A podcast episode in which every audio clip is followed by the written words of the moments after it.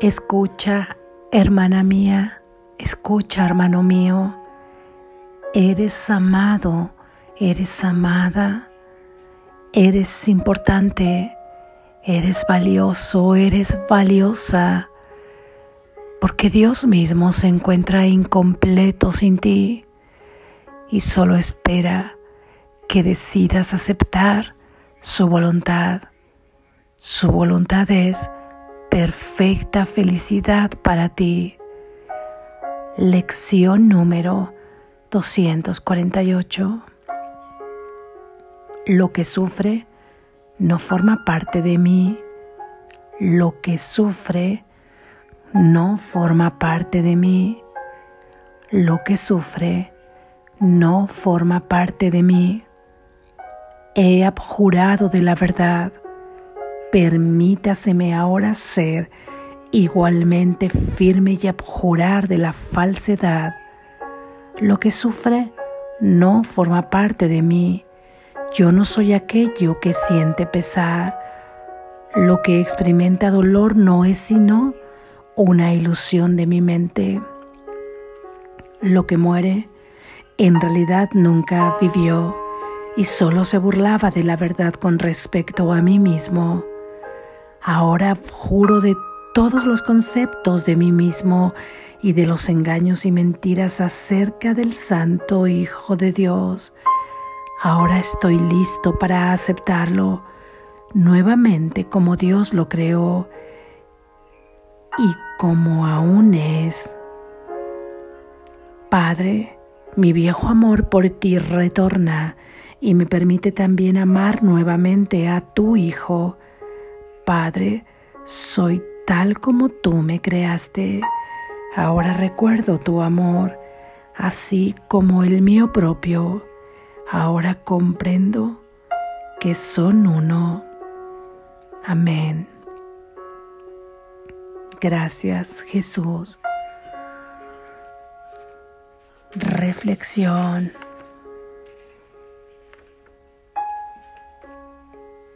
Abjurado de la verdad. Claro, cuando creímos en esa fracción de la mente que pensó que podía vivir separada del Padre y que olvidó reírse, que se lo tomó en serio. En ese momento nosotros negamos, nosotros renegamos desconocimos lo que realmente éramos y así, de esta forma fuimos olvidando nuestra identidad, fuimos olvidando nuestro origen, fuimos olvidando quién es nuestra fuente y cada día de este sueño hemos seguido abjurando de la verdad. Que nosotros nos concebimos de una manera distinta a como Dios nos ha creado y a cómo seguimos exactamente siendo. Hoy, con esta lección, se nos invita a jurar de la misma manera de la falsedad, es decir, ahora renegamos, ahora desconocemos a ese pequeño ser en el que nos habíamos identificado a ese pequeño ser con el que creímos que nosotros podíamos experimentar una vida de verdad. Abjuramos contra Él, abjuramos de la falsedad que este pequeño ser solo la representa. Y al abjurar de esa falsedad, al negarla, al desconocerla, de la misma forma entonces ahora estamos reconociendo y aceptando totalmente la verdad de lo que en un principio habíamos abjurado, solamente habiendo concebido como verdadero el pensamiento de separación. Y cómo es que ahora haremos este juramento de abjuración. Ahí en tu corazón con toda profundidad, con toda decisión, dirás, me retracto de haber pensado que era ese pequeño ser limitado por un cuerpo. Y así, de esta manera, abjuro diciendo, lo que sufre no forma parte de mí. ¿Y qué es lo que sufre? El cuerpo. El cuerpo sufre a través de lo que escucha, a través de lo que ve, a través de lo que está experimentando en una relación, en una circunstancia. ¿Y qué es lo que experimenta? ¿Cuáles son esas formas en que se manifiesta el sufrimiento y sobre qué se manifiesta? Las formas vienen de múltiples maneras, como una enfermedad, una desilusión, un vacío, un conflicto de identidad, una necesidad, una no pertenencia a cierto grupo, una lucha constante por lo que se quiere, uno saber quién eres, se manifiesta a través de una relación dañina, se manifiesta a través de cualquier vicio que nosotros hayamos tenido buscando el escape a una emoción. Así, así es que se manifiesta el cuerpo que sufre, porque en realidad el sufrimiento es lo que marca la densidad material para nosotros creer que esto es verdad y nos olvidemos de que es un sueño. Así se manifiesta en ese cuerpo luchando, enfermándose, teniendo insomnio, cansancio. Pero si este sufrimiento, si eso que está sintiendo, el sufrimiento, si ese cuerpo lo está sintiendo, no forma parte de mí, ¿qué soy entonces? Implícitamente al decir que no forma parte de ti eso que sufre, y ya habiendo visto que lo que sufre es el cuerpo, porque el cuerpo es el que lucha, el cuerpo es el que tiene insomnio, el cuerpo es el que tiene una enfermedad, la, la mente que parece que se estructura en ese cuerpo, que es la mente dual, es la que sufre con esos pensamientos, porque está equivocada y esa mente equivocada no forma parte de ti, porque tú eres una mente de verdad una mente que comparte los pensamientos de Dios y los pensamientos de Dios no pueden estar equivocados. Qué gran alivio saber que eso que sufre no forma parte de ti. Desidentifícate de esa manera con ese pequeño ser que creía ser. No forma parte de ti. No forma parte de ti el dolor no forma parte de ti el vacío, no forma parte de ti la culpa, no forma parte de ti esa desesperación, esa ansiedad. Tú no eres eso. Puedes observarlo ahora, puedes observarlo desde un punto de vista distinto. Obsérvate como quien está viendo un personaje y ahí al observar a ese personaje verás cómo está recibiendo instrucciones constantemente de una voz que no es la voz del Espíritu Santo, que no es la voz inspiradora. Y en ese momento deténlo todo.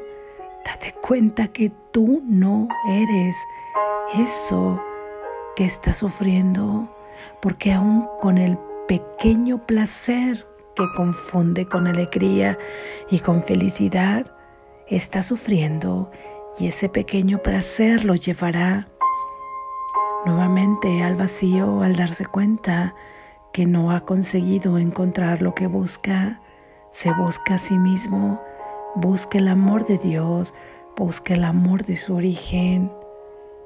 Pero si no forma parte de ti, nuevamente decimos esta pregunta, ¿qué es lo que yo soy? No soy un cuerpo.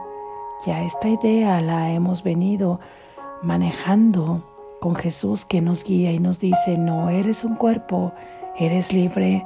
Esta idea fundamental formó parte de lecciones de repaso donde era la idea central para que quedara firme ahí en tu mente y el recuerdo aflorara de tu verdadero ser. No soy un cuerpo, soy libre. Y un cuerpo no puede estar libre de ese sufrimiento cuando tiene pensamientos equivocados, pero sí que puede ser libre cuando sirve al amo de los pensamientos de verdad. Y en ese momento simplemente todas sus funciones le son entregadas al propósito divino y no tiene nada de qué preocuparse porque ahora depende estrictamente de su Padre, depende estrictamente de lo que la voz inspiradora de su Padre le dice a través del Espíritu Santo, que es aquí su gran consolador, que no está solo. Así es que ponemos esa mano, tu mano en el corazón, como ante un jurado, y abjura, niega lo que no eres. Niega ahora y di, abjuro de lo que yo no soy. Y de esta manera vuelves a reconocer lo que sí eres. Y así comenzamos liberando tu hermano de lo que pensabas que era y de esta forma también te liberas a ti mismo. Y así, aplicando el perdón, perdónate por haber jurado de la verdad. Este es el verdadero perdón. Aquí es donde se ubica, porque al haber abjurado de la verdad, concebiste a tu hermano como tu padre no lo creó, porque al haber abjurado de la verdad te concebiste a ti mismo como un ser limitado en un cuerpo en una mente que se encuentra encerrada de ese cuerpo que además puede morir, que es en consecuencia mortal, que puede enfermar, que puede sufrir.